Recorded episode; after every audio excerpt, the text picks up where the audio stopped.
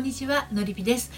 いつも配信を聞いてくださってどうもありがとうございます。今日は夫の考え方が理解できませんというテーマでお話をしていきたいと思います。はい私は40代目前女性の恋愛や結婚など心のご相談を個別にお受けして心と人生の軌道修正をお手伝いしているセラピストです。はい。夫の考え方が理解できませんっていうのは、まあ、あの指摘すれば逆上するくせに指摘しないでいると俺を試しているのかっていうような旦那さんがねあの、まあ、仮にいたとしますね。はい、一体私はどうしたらいいの？何が正解なのか分かりませんってなってしまっているあのまあもう一の旦那って本当めんどくさいって なっているようなあなたへのメッセージになりますね。はい、でこれねあの30代でも40代でも起こりうることだと思うんですけれども例えば奥様がですね週末のプラン、はい、予定を決めてあったから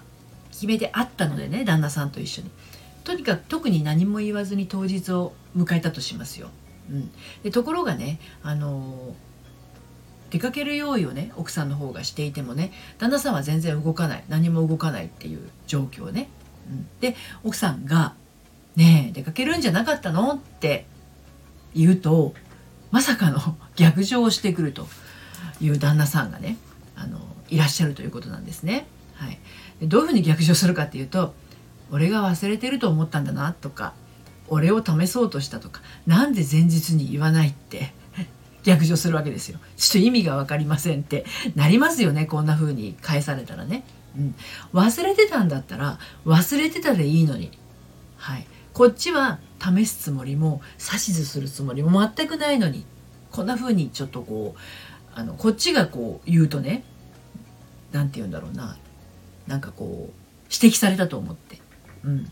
あの逆上しちゃう場合ちょっとこっちもイラっときますよね。で面倒くせえなと思いますよね正直ね。はい。ということで、えー、今日も3つに分けてお話をしていきたいと思います。はい、1つ目が夫のプライあ間違えました。男のプライドが邪魔してる。2つ目が、えーと、指摘されるイコールバカにされる。はい、そして最後3つ目に被害妄想に付き合わない、はい、こんな感じで進めていきたいと思います。で今日の内容は私の公式サイトのコラムでも綴っていますので読んでみたいなというあなたはですね、えー、概要欄のリンクから読んでみてください。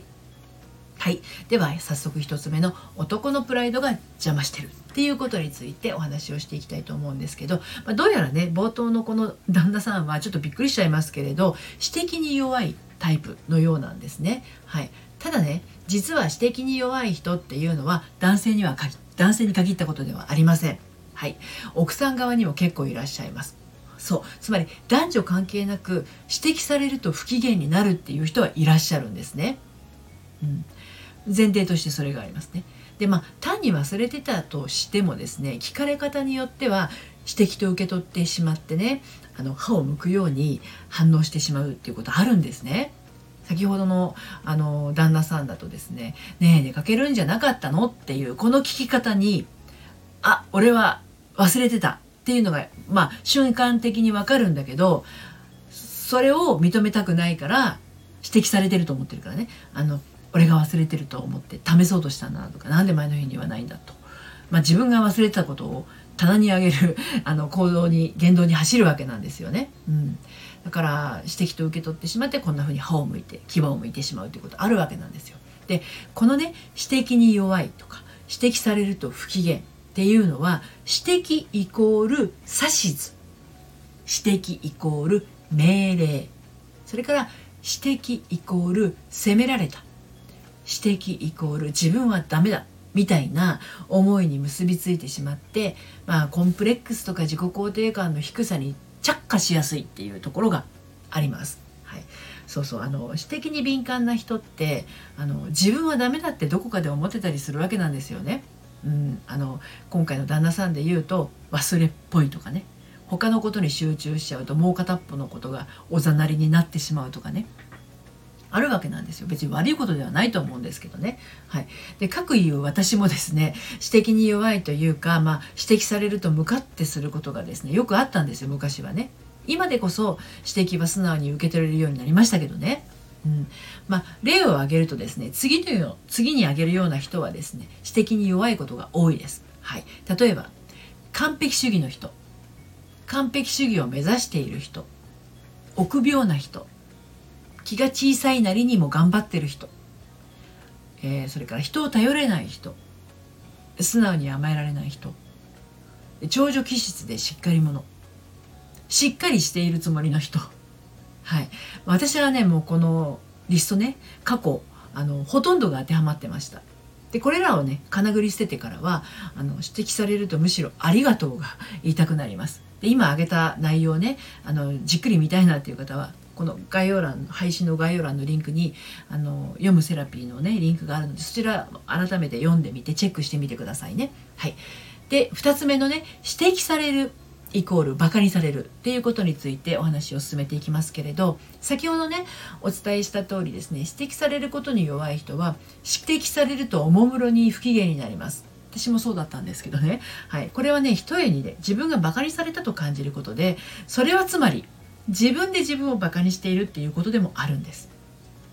で完璧主義の人は常に完璧を目指しているわけなんですけど世の中に人の作り上げるものや行動言動に完璧って存在しないんですよ。うん、でもし存在するとしたらですねこの世の生き物一つ一つの不完全な存在がそのままで完璧だということぐらいなんですね。だから人が作るものとか人の行動とか人の言動とかには完璧は存在しないはずなのに、まあ、なぜ完璧を目指すかっていうと指摘されたくないっていう思いも少なからず含まれているからで、まあ、それはひいては指摘されると自分がダメっていう判定を食らったかのような気分になるからなんですね。あんなに完璧を目指していたのに他人にあっさり突っ込まれるっていうのはプライドが傷つ傷つくとかそういうことよりもやっぱり自分はダメだっていうことに通じてしまってこれがねどうしようもなく辛いんですよね。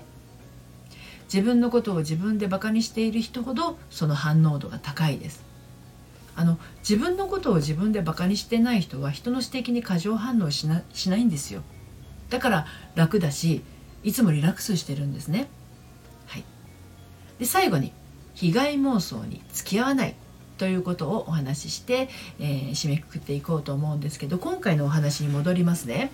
で今回の旦那さんはこんな感じでしたよね。週末のプラン予定を決めてあったから何も言わずに当日を迎えてところが出かける用意をしても何にも動こうとしない旦那さん。ねえ出かけるんじゃなかったのって奥さんが問いかけると俺が忘れてると思ってたんだな。俺を試そうとしたな。なんで前日に言わないとまさかの逆上。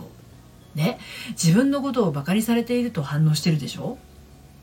ね。奥さんの「ねえ出かけるんじゃなかったの?」っていう言葉に出かけることを忘れていた自分を責めているように感じています。そして言われなきゃ動かないと思って間際まで黙っていた奥さんに対して歯を向いて怒っているようにも見えますよね。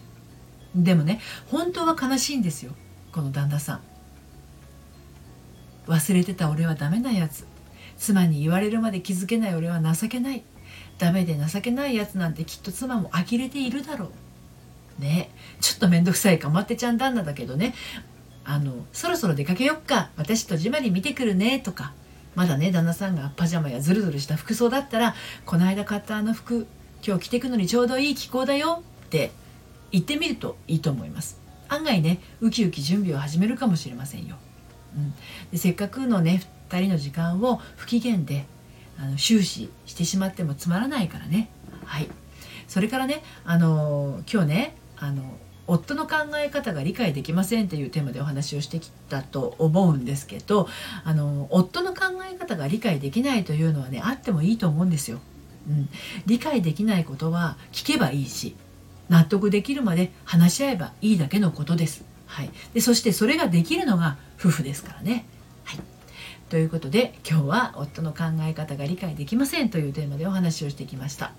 旦那さんとの会話のねやり取りの中でイライラするとかムカムカするっていうことが増えてきている。あなたは一度お話をお聞かせください。絡まった思いをねほどくきっかけを自分に与えてあげてください。きっとすっきりとほどけていくと思います。ご相談はこの配信の概要欄から受付をしています。そして、えー、毎週金曜日にはねメルマガを発行しています。悩みで心がよどんでしまったアラフォー女性のハートが透明度アップして悩みを突破していく秘密をお届けしています。バックナンバーが読めないメルマガなので気になったら概要欄のリンクからこちらも登録してみてください。ということで今日も最後までお聴きくださってありがとうございました。それではまた。さようなら。